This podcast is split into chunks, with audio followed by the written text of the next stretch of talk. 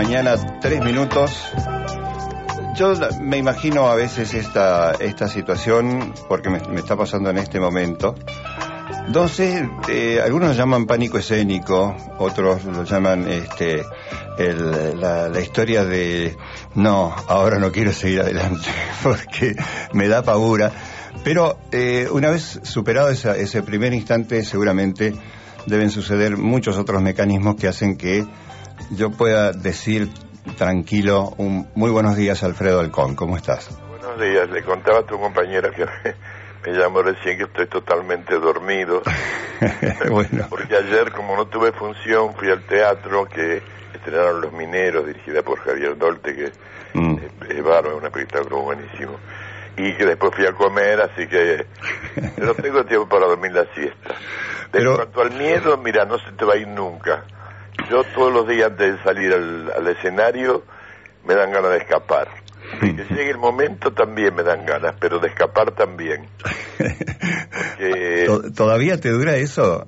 Y yo creo que a mí me parece que, no sé, es una teoría a lo mejor tonta, pero a mí me parece que el día que uno deje de, de tener un poco de miedo antes de hacer algo es que llegó a su límite de búsqueda, mm, que está mm. tan seguro, debe ser muy aburrido estar seguro la gente que hace claro. taquito las cosas, ¿no? O, en mi oficio los, entre comillas, señores de la escena que no le tienen miedo a nada, ellos tienen su oficio y, y, se mueven como un pavo real por mostrando su, su dominio del oficio. Yo mm. prefiero un actor joven con, con defectos por ahí técnicos, que, pero que esté buscando algo, mm. que esté que esté sin saber qué le va a pasar al momento siguiente. En cambio, las seguridades a veces te adormecen, no sé mm. si me explico. Sí. Dentro de mi sopor. Eh, no, no solamente te adormecen, sino que también te pueden pillar desprevenido, ¿no? En una situación de emergencia donde necesitas reflejos rápidos. Claro, seguro, seguro, seguro. Alfredo, ¿qué es? Eh, recién mencionaba actores jóvenes. Yo quiero ir a la, a la esencia de la palabra, que es desde tu este, opinión autorizada, ¿qué es un actor o qué es ser actor? Bueno, cada cual debe tener sus, sus caminos para llegar a eso y sus necesidades. ¿Por qué uno quiere ser actor? Yo creo que cada persona te va a contar un porqué distinto, cómo le o, o no sabe por qué de pronto se vio metido en eso, como que hubiera una mano del cual él no era consciente que le despertó esa vocación. En mi familia, por ejemplo, no había ningún ningún antecedente, ningún actor, ni nada, ni yo había ido al teatro siquiera, y ya a la hora de la siesta, cuando estaban durmiendo mi, mis abuelos, y yo me iba a la azotea de mi casa, mm. y me ponía muy contento cuando veía cortinas para lavar, cosas grandes, porque me disfrazaba, y jugaba al teatro sin haber, haber ido nunca. Mm. No, no, no sé por qué hacía eso. Después me iba a jugar a la pelota, pero había un momento de, de, secreto, digamos, un momento íntimo, que era ese momento de, a ir a jugar a eso que no sabía que era. Todavía hoy no sé por qué yo dije quiero ser actor, porque me, mi abuela me llevaba al cine y para mí las la gente que salía en el cine eran como como fotos, no sé, no no pensé que eran personas. Mm. Y un día fui a ver una película de Betty Davis, no sé si te acordás de Betty Davis, Una, gran gran actriz este norteamericana. Y había un momento en que salía resfriada y se sonaba la nariz. Y cuando se sonó la nariz, yo dije, entonces son personas. Son reales. Entonces ahí sí me abrió el camino, no lo, no lo pensaba tan conscientemente como ahora, pero mm. sentí como que eso era algo humano, ¿no? A lo cual yo podía acceder, ¿no? Llegar, llegar, llegar ahí. ¿Por qué yo quería eso? Yo no, yo no lo sé. A lo mejor porque ya eras actor. claro, pero ¿por qué? ¿De, dónde te viene? Yo creo que el origen de las vocaciones es misterioso, la de, la de, la, de cualquier profesión, los que tienen realmente una, eh, una pasión por su, por su trabajo, mm, no saben muy bien ¿cuándo les empezó esa necesidad? Y eso también tiene algo de, de lindo, ¿no? De, de, inexplicable que, que no se puede explicarlo y quedarte lo más tranquilo, sino que siempre hay una puerta abierta a que cada persona tenga su propia manera de contarte cómo se le despertó la vocación. Sí, yo te quiero decir algo con respecto a un elemento que nos es común, que es la voz. Y eh, conservas una, un timbre intacto, lo cual me llama... Te digo que estoy mejor cuando estoy despierto. Está bien, pero quiere decir dentro de la, del soporte. eh, como que hay un, un, trabajo bastante intenso dentro de, de, de, ese rubro en particular, que es la fonación, ¿no es cierto? Estuviste, tenés una, una, una, historia que te liga con las dos carátulas y eso me gustaría que lo cuentes un poco porque es realmente un hito fundamental en lo que hace al, al rubro. Eh, a nivel nacional, una, un, un, emblema. Yo estaba, yo estaba, en, estaba en Radio Nacional, uh -huh. eh, no, estaba en la Escuela Nacional de Arte Dramático, eh, que dirigía Cunil Cabanellas, Antonio Cunil Cabanellas, que fue un gran maestro de actores, fue el fundador de la Comedia Nacional Argentina en el Cervantes, mm. eh, era un hombre realmente que amaba a la Argentina, era catalán, y, y formó a muchísimos actores, a Bianco, a María Rosa Gallo, a, a Inda Ledesma, eh, a, a, así actores fuera de lo común, la mayoría han, han, han salido de, de, la mano de, de, Cunil. Yo estaba allí y estaba terminando mi, mis años de estudio allí y hubo un concurso en Radio Nacional para entrar a las dos carátulas, uh -huh. que era un programa que todavía está, que hacían, sí. se hacían obras de teatro. El teatro de la humanidad. El teatro de lo tener razón, el teatro de la humanidad. Entonces yo fui a hacer la prueba, Cunín me recomendó, me recomendó que no quería decir que, que me hizo entrar a la fuerza, sino que me recomendó, dijo que era un buen alumno, era, yo era muy chico, tenía 15 años, 16, y entré ahí en, en, y después de estudiar durante cuatro años los griegos y Esquilo mm. y Edipo, Rey y qué sé yo qué, tenía que leer el boletín del mercado de Hacienda porque los otros no lo querían hacer, entonces me mandaban a mí que era el pibe de los mandados. El locutor de turno. El locutor de turno, entonces tenía que entrar, eh, tenía que... A veces había gente, eran audiciones con público en el auditorium de, de, de, de Radio Nacional el... y yo de pronto aparecía muerto de vergüenza porque había chicas en el en el público mm. y señoras y yo tenía que decir cuándo había que aparear al toro con la vaca y que si me daba vergüenza. Qué maravilla, hacer una, una prueba de temple también, ¿no? Sí, sí, hay todo un proceso porque bueno eh, en este momento eh, aparte de la anécdota lo, lo, tenés como algo muy cálido dentro de tu formación eh, una una trayectoria que bueno pasa por el cine pasa por la televisión y por supuesto y el cine fue por lo mismo de la vinieron a hacer un un corto sobre las dos carátulas uh -huh. ah, mira. era verano a mí me habían citado como a todos a las dos de la tarde en el estudio mayor de Radio Nacional, pero dije yo no voy nada con este calor, que, que era un adolescente rebelde, este, no, yo no voy, uh, digo que estoy resfriado, que sé yo, cosa y no voy. Pero en, eh, cuando ya había decidido no ir, me llamó un compañero que tenía que ir a grabar un programa sobre las estampillas, filatelia se llamaba el programa. Uh -huh. Me dijo, eh, mirá, tengo un, un problema, no sé qué le pasaba que no podía ir, vos no me podías hacer el favor. Entonces yo le dije que sí. Fui y mientras iba a subir a, a grabar filatelia, dije voy a espiar cómo se mueren de calor mis compañeros haciendo el, el noticioso donde salía cómo se hacían las dos carátulas. Viste que las puertas de la radio tienen un óvalo de, de vidrio que se ve del otro lado. Sí, sí, una, como una mirilla, ¿no? Una, una, una mirilla. Yo asomé la cara ahí para espiar a mis compañeros. Yo me pensaba ir enseguida a mi casa y alguien, que debía ser un angelito, disfrazado de, técnico, me dijo, vos sos de acá, pide, sí, no, no, pero yo me tengo que ir, no venís un segundo que te hacemos un plano, vení, vení. me hicieron un plano maravilloso, ese plano lo vio gente de cine y por eso me llamaron para hacer cine.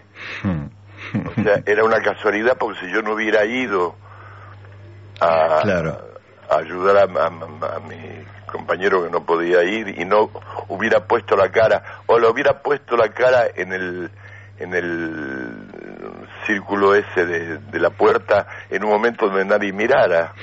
También, también. hubiera vuelto a mi casa. Y por eso las cosas pasan misteriosamente, ¿no? Eh, a veces estás en el lugar donde tenés que estar justo, donde la mirada del otro coincide con tu presencia. Sí, qué bueno siempre que haya una, una sábana a mano, ¿no? Por la metáfora tuya del disfraz. sí. Em, yo, eh, esta aclaración es para los quienes nos están acompañando, Alfredo. Estoy charlando con Alfredo Alcón. Eh, has tenido la, gentileza realmente de eh, ir despejando el sopor con esta con esta charla telefónica. Te agradecemos mucho. No, y la la posibilidad de aquel que esté escuchando y tenga ganas de participar de formular la, pregunta, ya saben nuestros nuestros este, nuestros números de teléfono, nuestras posibilidades de poder contactarnos para participar. Quería preguntarte eh, en, en esta no, no, no eh, recurrí directamente a una fuente que tiene mucha información detallada de distintos aspectos de tu carrera y no, no pude terminar, o sea, se, me hizo un poco... Vos podrías eh, sintetizar, si yo te digo, te apuro en este momento, eh, Alfredo Alcón, tenés un minuto para definir tu vida a partir de, del teatro o de tu condición de actor. Y sería difícil, ¿no? Que pudiera, tendría que tener la síntesis, la hondura y la belleza que tiene una persona que tiene un dominio del lenguaje, un escritor, o un poeta que viste que dicen con pocas palabras lo que uno tartamudea toda su vida. Eh, visto mirando para atrás, la vida de, de, uno se hace por momentos inexplicable, ¿no? ¿Por qué me pasó tal cosa? ¿Por qué, por qué yo tuve vocación de actor? Eh, se te juntan porqués y, y, te aparecen personas que te han ayudado a, que siguieras ese camino que fuiste a tientas buscando, como fue el caso de mi primer representante, Rodolfo Goicochea, era un representante de actores, pero que te cuidaba la carrera. De pronto me llamaban para hacer películas que a él le parecían que no eran para mí, que, no, no tenían calidad y me decía, no, eso no, si lo quiere hacer fuera de esta casa, porque era muy teatral y me echaba. Y, para que, y yo decía, don Rolfo, pero yo necesito plata, ¿cuánto necesita? Y durante tres años me estuvo dando plata, me, me mantuvo tres años porque él no quería que yo hiciera cualquier cosa. Usted tiene que esperar a la película, qué sé yo qué, qué sé yo. Esas gentes providenciales que aparecen en en, en, la vida de uno que yo no conscientemente no las busqué y, y de pronto apareció este hombre que me, me, cambió la vida porque me enseñó, me decía, usted cuando haga una cosa después deje un tiempito, deje un tiempo para crear una expectativa, porque si no la gente se, se harta de verlos. Si yo hubiera hecho todo lo que me llamaron para hacer, la gente me vería y dice, ay, otra vez Porque la gente se, se, aburre de los chiches y quiere chiches nuevos, juguetes, juguetes nuevos. en cambio, como yo trabajé poco, eh, a pesar del tiempo que estoy trabajando, siempre la gente tiene curiosidad de seguir viéndome, ¿no? Por suerte. Sí, y por suerte estás este, en disponibilidad para hacerlo como con filosofía de vida con Bebán, ¿no es cierto? Ahora. Sí, Bebán, y Claudia Lapagó y, eh, Alexia Moyano y Marco Antonio Caponi, dirigido por nada menos que por Javier, digo nada menos porque es un director muy interesante. Sí, Dolte. Y Javier, Javier Dolte. Sí. Eh, Alfredo, hay una persona que está en la línea para quiere hacerte una pregunta, pero yo quiero hacer una presentación. Es alguien que este Es enamorado del teatro y es parte fundamental de la labor teatral en la comarca andina. Se llama Gustavo Olivera y te dejo en comunicación con él. Dale. Gustavo, buenos días, ¿cómo estás? Buen día, Quique. Ahí está Alfredo Alcón en línea para charlar contigo. ¿Cómo no? Muy agradecido, Enrique. Eh, Alfredo. Buen día, Gustavo. ¿Estás despierto? Hola. Hola. Hola, Alfredo. Sí, te ¿Qué tal? Un placer. Bueno, eh, para quienes amamos el teatro, un referente realmente del Teatro Nacional. Bueno, te agradezco mucho. Mira, eh, siempre hay una anécdota tuya que me parece genial, que es la de con don Armando Discípolo en el tren, realmente. Este, cuando estabas haciendo el guapo del 900, creo. Mando el guapo 900, sí. Este, sobre todo es una anécdota interesantísima para aquellos que, bueno, eh, están haciendo teatro, cine, y vos estabas, habías tomado el rol del protagonista en ese caso, ¿no? Y claro, además era un personaje que a primera vista y a segunda y a tercera, yo no estaba en tipo, era, yo era un nene lindo que tenía que hacer de, de guapo del 900. El único que creyó en mí en ese momento fue Leopoldo Torre Nilsson, porque el padre le dijo, mira, hay un muchacho que está haciendo teatro, cuando lo veas vas a decir, ¿para qué me habrá mandado mi papá a venir a verlo? Si no tiene, no tiene nada que ver con el, con el guapo, pero hay algo en los ojos que me parece que te va a servir. Eh, eh, Torre Nielsen le hacía mucho caso al padre, y me vino a ver y efectivamente me dio el papel que cuando me lo ofreció yo dije, este hombre está loco, yo creí que me llamaba para ser el galán, el personaje que hizo Julio Marcio. Inclusive por esa época me habían llamado para hacer una una película que hacía un cura. Entonces le pregunté a mi mamá, mamá, ¿qué hago? ¿Hago, de, hago, hago el guapo o hago de cura? Mi mamá me dijo, nene, haz el cura, haz el cura. Porque ni mi mamá creía que yo podía ser un guapo 900. Samuel Leichelbaum, el autor de la obra, cuando se enteró que yo iba a ser el, el, el personaje, quiso por abogado retirar los derechos que ya había cedido a la empresa para filmar la película. Y un día me encontré con Armando Discépolo del tren, Armando Discépolo, el gran autor, eh, coincidimos para mi desgracia en el tren, yo iba a filmar, tenía un bigote que era lo único de guapo que tenía, unos bigotes míos, todo lo demás me lo hicieron en el cine con la luz y con el maquillaje. Y él me vio, yo hice que no lo vi porque dije, me va a decir, que él había dirigido en teatro con Francisco Petrone, que era un una gran persona, además de ser un gran actor. Y ahora te voy a, después te voy a explicar por qué. me vio, me, me, hizo un gesto para que me sentara al lado de él. Me dijo, ¿a dónde va? Dije, voy a filmar, señor. ¿Qué va a filmar? Él sabía ya, el desgraciado. Este, un guapo, no, ¿y usted qué papel hace? Eh, hago de, de con López. Entonces me miró un segundo a los ojos Después dio vuelta la cara y se puso a mirar la ventanilla y no me habló más durante todo el viaje. Cuando yo llegué a, a, mi, a la estación donde tenía que bajarme, no sabía si tenía que decirle adiós, buenas tardes, qué sé yo qué. Me bajé y llegué al estudio, a la sala de maquillaje donde estaban filmando un guapo 900 llorando como un nene de 8 años. Y yo no hago la película, no hago la película porque que, que me mostrara de, de tal manera su, su desprecio, por qué no decirlo, era muy muy fuerte, era, era Armando Discépolo, no era cualquier tonto. Pero los maquilladores le avisaron a Nilsson de mi estado de ánimo, yo estaba llorando como un chico, ya te digo. Y vino Nilsson y dice, ¿qué le pasa? Que yo no, me pasa esto, no, yo no lo puedo hacer, este papel ya hacía cuatro días que estábamos filmando. Entonces él me dijo, usted no me tiene confianza a mí, créame que usted lo va a hacer muy bien. Y gracias a la fe de él, yo seguí filmando y la película me sirvió de mucho.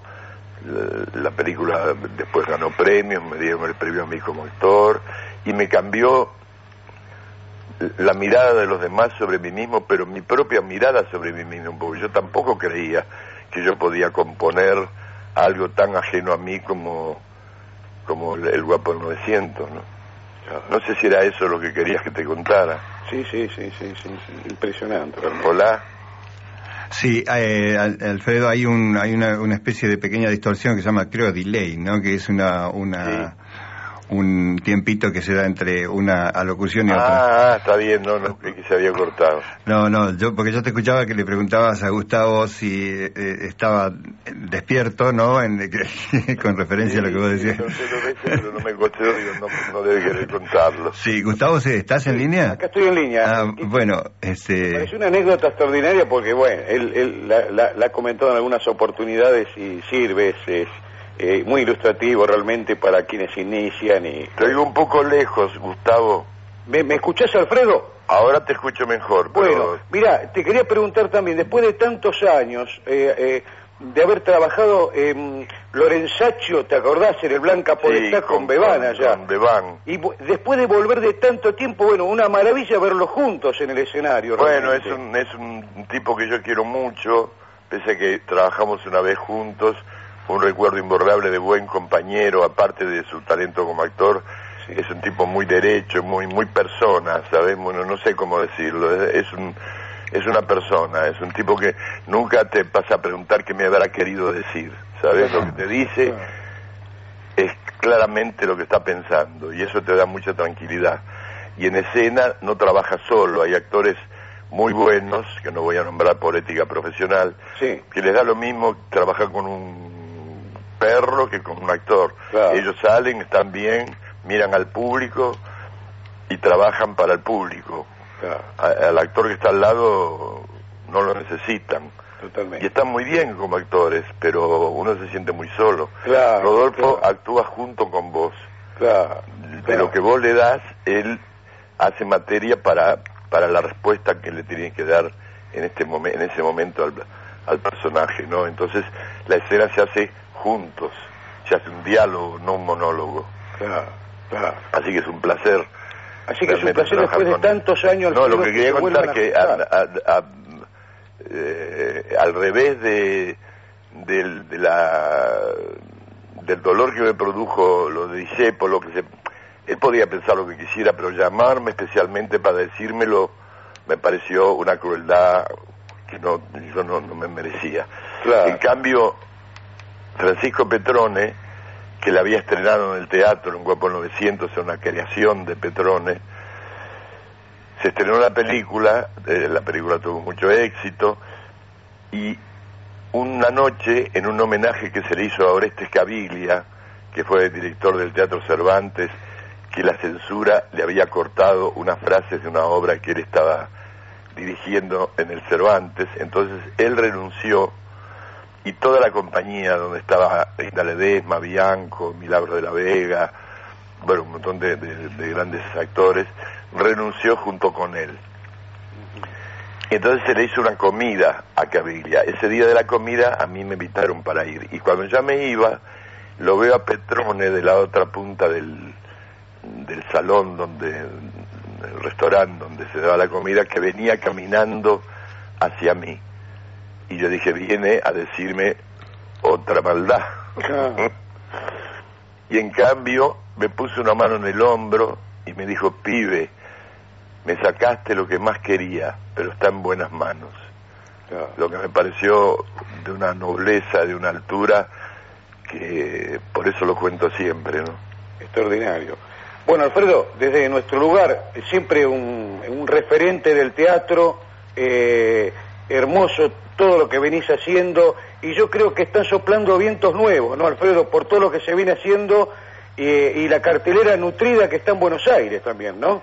Sí, se trabaja mucho, a veces con, con, con dificultades, con, con, los grupos independientes, eh, de pronto tienen, claro, problemas económicos, eh, eh, pero luchan, trabajan con, con, entusiasmo, con alegría, se hacen cosas regulares, buenas y buenísimas, Claro. pero de ahí va a salir, de ahí está el, el futuro del, del, del, del teatro argentino, ¿no? Yo realmente Totalmente, tengo un profundo respeto por la gente que hace teatro independiente, lo que se llamaba teatro independiente ahora se llama off, Sí. pero a mí no me gusta usar palabras extranjeras cuando hablo, ¿no? Claro. Este, eh, me parece que tenemos un idioma muy rico, ¿por qué decir sale en vez de eh, liquidación, ¿no? Porque sale. Bueno, entonces esto del teatro en off eh, trabajan muchísimo, ganan poco y lo hacen con alegría y con, con pasión, ¿no? Así que realmente están haciendo algo que el tiempo va a subrayar sin duda, ¿no? Claro, claro, claro. No sé si era eso lo que me preguntaba. Sí, sí, sí, sí, sí. ¿Qué es lo que faltaría, Alfredo, para dignificar aún más la profesión del actor en estos momentos? Bueno, el- el- una cosa es, es, por de pronto la falta de trabajo, las subvenciones, que sería bueno, hay un poco, pero en algunos casos hay, pero que las subvenciones que habría que dar, que me parece que habría que dar al teatro independiente y aún al teatro profesional cuando se hacen cosas de, de calidad, de, de- de buen nivel, tendría que haber una, una ayuda, por ejemplo, para que las giras no fueran tan caras que las empresas no las pueden encarar, salvo para ir a dos o tres provincias que se va siempre, pero que no se va a todo el país. Claro. En España, por ejemplo, hay una subvención del Estado. Cuando se va a salir en gira, hay una subvención que cubre parte de los gastos. Claro. Y eso yo lo envidio, me gustaría que nos pasara. Y creo que hay voluntad para que eso pase con, con este gobierno y esperemos que, que se vayan arreglando las cosas. Son No es fácil arreglar de un día para otro todo, ¿no? No, no. Lo, lo importante es que está la pasión y las ganas. Y Totalmente. lo demás se irá, se irá trabajando y empecinadamente eh, se va a lograr. Totalmente. Bueno, desde mi lugar, Alfredo, un abrazo grande a la distancia y esperemos muchas gracias, que cuando Gustavo. los tiempos te los permitan te podamos tener por el bolsón en algún momento. Ojalá, Dios quiera. ¿Eh? Ojalá. Ojalá. Abrazo grande, Alfredo. Y otro para vos. Luego. Un placer. Gracias, Quique. ¿eh? No, al contrario, Gustavo, un, placer aparte la- lo, lo adecuado, ¿no? Por la característica de tu trabajo. Quería preguntarte, eh, Alfredo, eh, recorriendo, por supuesto, la, la amplia, nutridísima lista de intervenciones este, como actor, eh, ¿cómo, ¿cómo se compone el, el, el Martín Fierro, el Diablo, el Nazareno? ese Hamlet tan raro que yo, recuerdo siempre esa, esa presentación en televisión, para entrar en el, en el campo de la televisión y, por, y finalmente en el teatro, ¿no? que es lo que eh, más puede la gente tener como referencia hoy con esta apuesta que recién comentaban con Gustavo eh, junto con Bebán en Filosofía de Vida.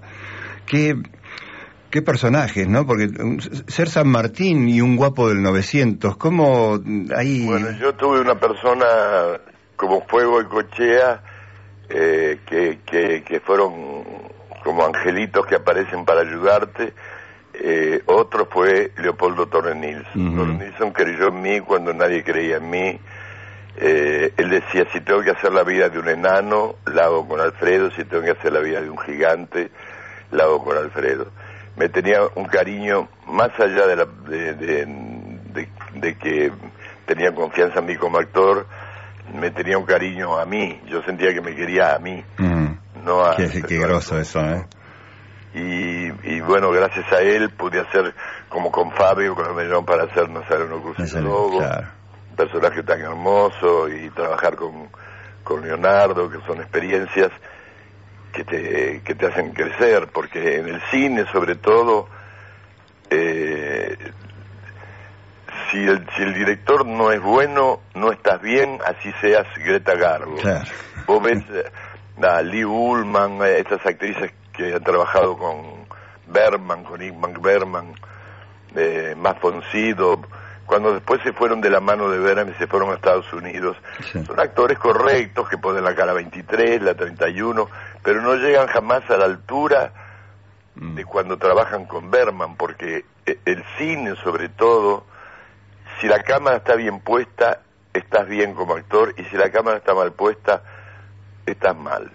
Mm. O sea, depende mucho más del montaje, de la posición de la cámara, que de tu actuación. La prueba está que en el cine un perro puede parecer buen actor. eh, estaba la, la serie Lassie, Ujú. si vos te acordás, que parecía que el perro estaba triste, que estaba alegre. Se puede armar más de un, un actor correcto o malo, en el cine puede parecer mejor. está la cámara cerca, eh, vos mirás, además en el cine sos, sos pasivo como espectador, mirás donde te mandan, Mm. eh, donde la cámara, el primer plano te, te exige que mires.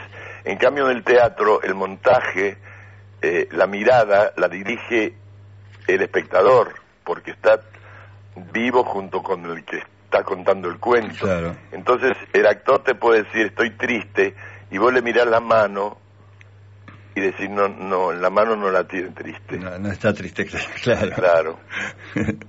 Qué bueno eso, bueno, de la, la mirada y la, el, el enfoque del director. Eh, Claro, claro, es fundamental. mm, Entonces estás bien, yo hay películas que no las voy a nombrar por ética profesional, que estoy para matarme, porque el director estaba para matarlo.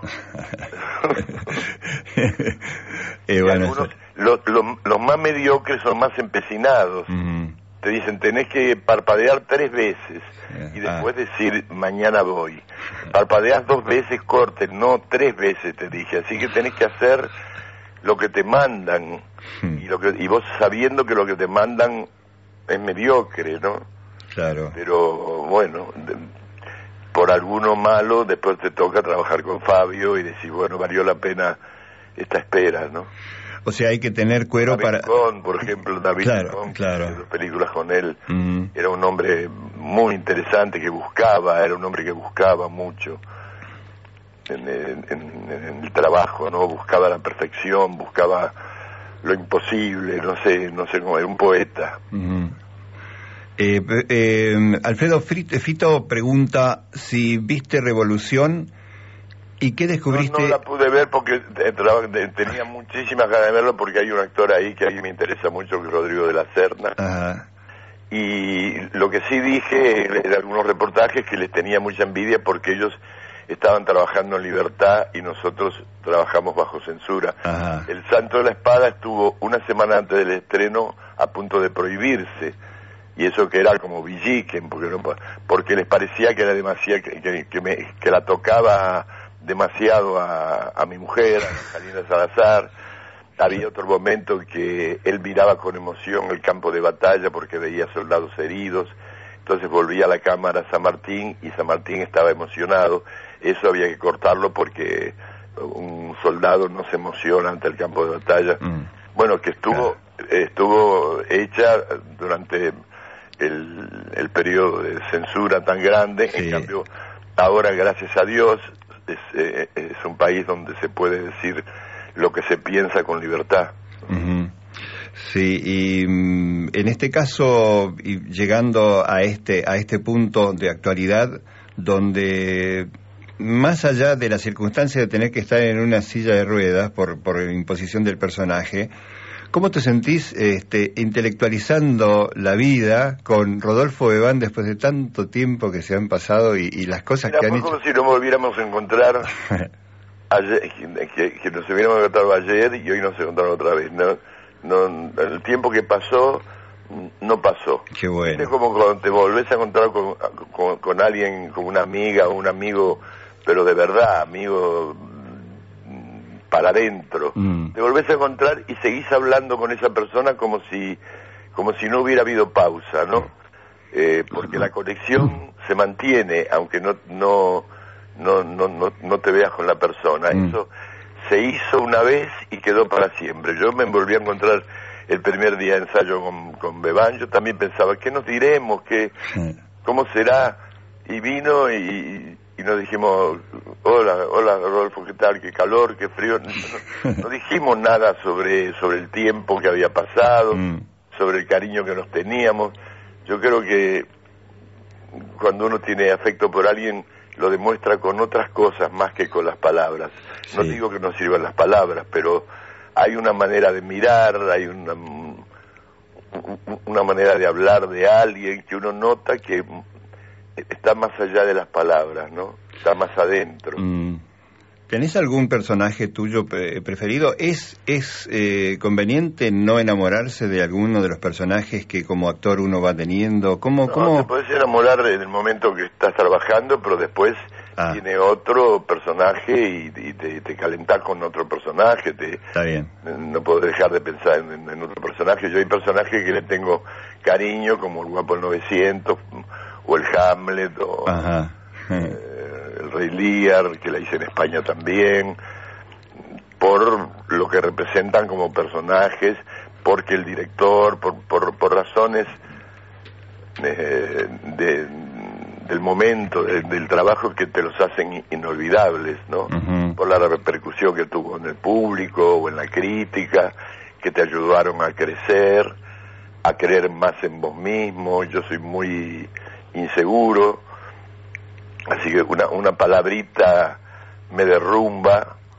Necesito mucho de la mirada del otro para crecer. Si el otro me mira con, con afecto, crezco, pero si me mira con indiferencia, me voy a la miércoles, como creo que nos pasa a todos, cada cual lo disimula como puede, Sí. pero la mirada del otro te mejora o te empeora. ¿no? Eh, También un, un margen de sensibilidad que vos ponés a disposición, ¿no? Para que eso suceda.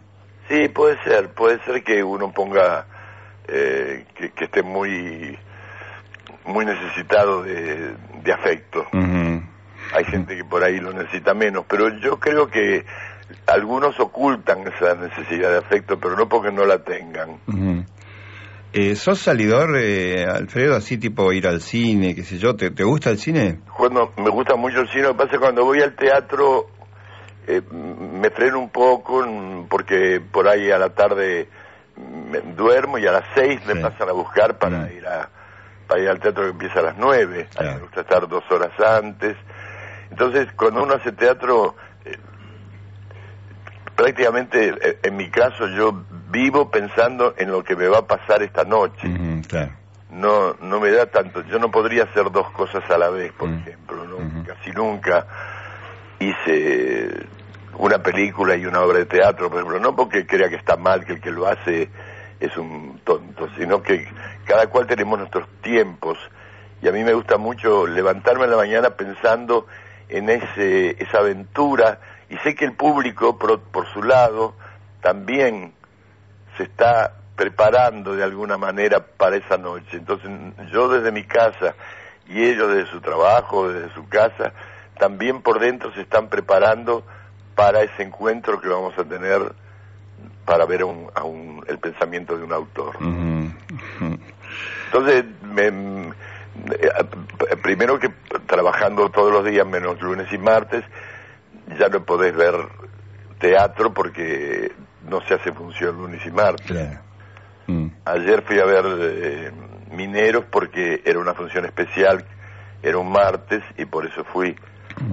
Y porque trabajaba gente que, que me interesaba ver, claro. Sí, No, hay una pregunta eh, específicamente con respecto a tu posi- a tu calidad de eh, frecuentador de cine, por ejemplo. Mirko pregunta si viste la película El Aura y qué te pareció si la viste. ¿Cuál? ¿El aura? El Sí. aura.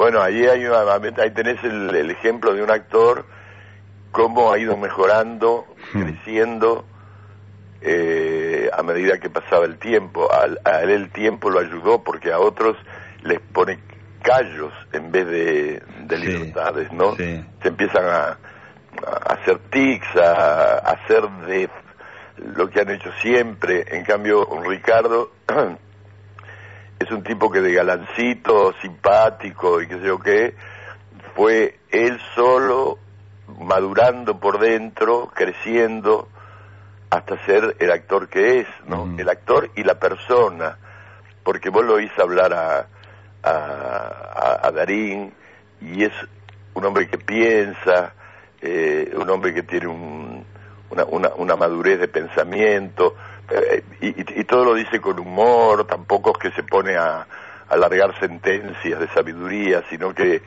que, que tiene una, una relación con, con, la- con quien está hablando donde no establece diferencias entre él y el otro, no no sé cómo explicarlo, pero Mm.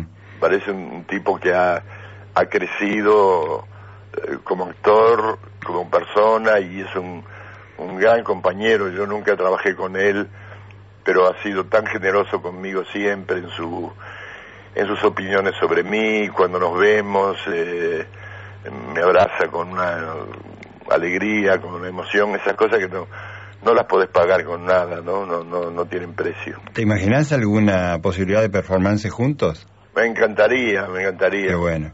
Me encantaría. Qué bueno. Sí, como me pasó con Franchella, yo lo veía a Franchella Claro.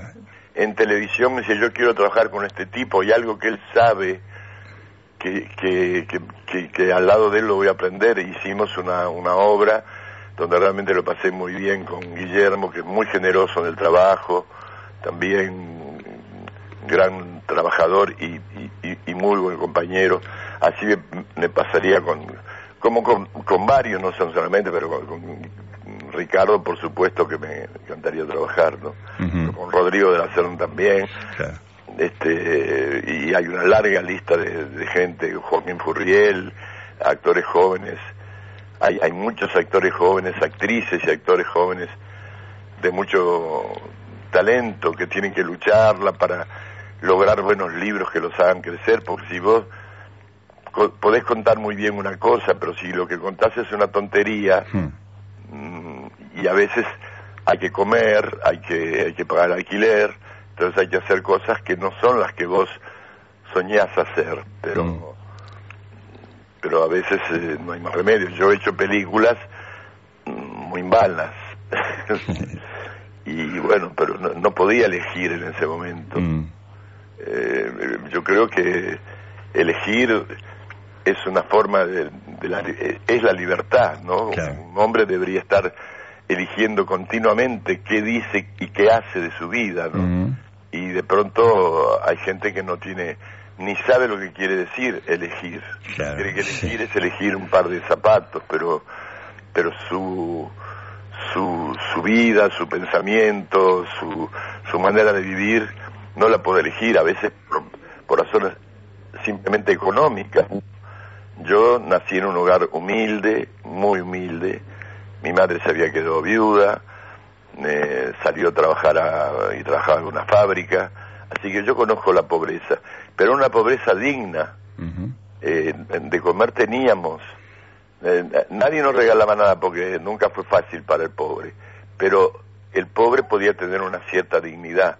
Pero ah, hubo momentos en, en, en, en- en nuestro país y en otros, no solamente no, inventamos nosotros, la injusticia, donde el- el- la- las personas humildes están condenados a- a- a vivir sin poder elegir su vida haciendo lo que lo que el destino ya les tiene dibujado, ¿no? Mm. Este un chico de 12 años que ya empieza a vender droga y después lo matan o mata a él, no no sabe qué, no sabe el valor de la vida porque no se lo ha enseñado nadie. Bueno, todo todos los los la degradación que trae la, la injusticia. Mm. Por eso cada palabra y cada gesto de este gobierno donde trata de restituir la dignidad al, al trabajador, a mí me, me hace mucho bien. Mm. Alfredo, ¿qué vas a desayunar? Voy a cenar café con leche, Ahora. sí, café con leche con, Las medialunas. con queso y mermeladas, Mm, las galletitas. Bueno, bueno. sí, te agradezco muchísimo No, la, por favor. la disposición y la, Pasé muy bien, y, la calidez. ¿eh? Bueno, Alfredo, ojalá sea hasta pronto y eh, renovando el deseo de Gustavo Olivera te podamos tener por aquí también. Va a ser un- Ojalá, un, gran Dios honor. quiera, Dios quiera, Dios quiera, ojalá. Bueno, muchísimas gracias. Hasta luego, Hasta, chao. hasta prontito. Eh, una charlita bastante distendida eh, con Alfredo Alcón, actor.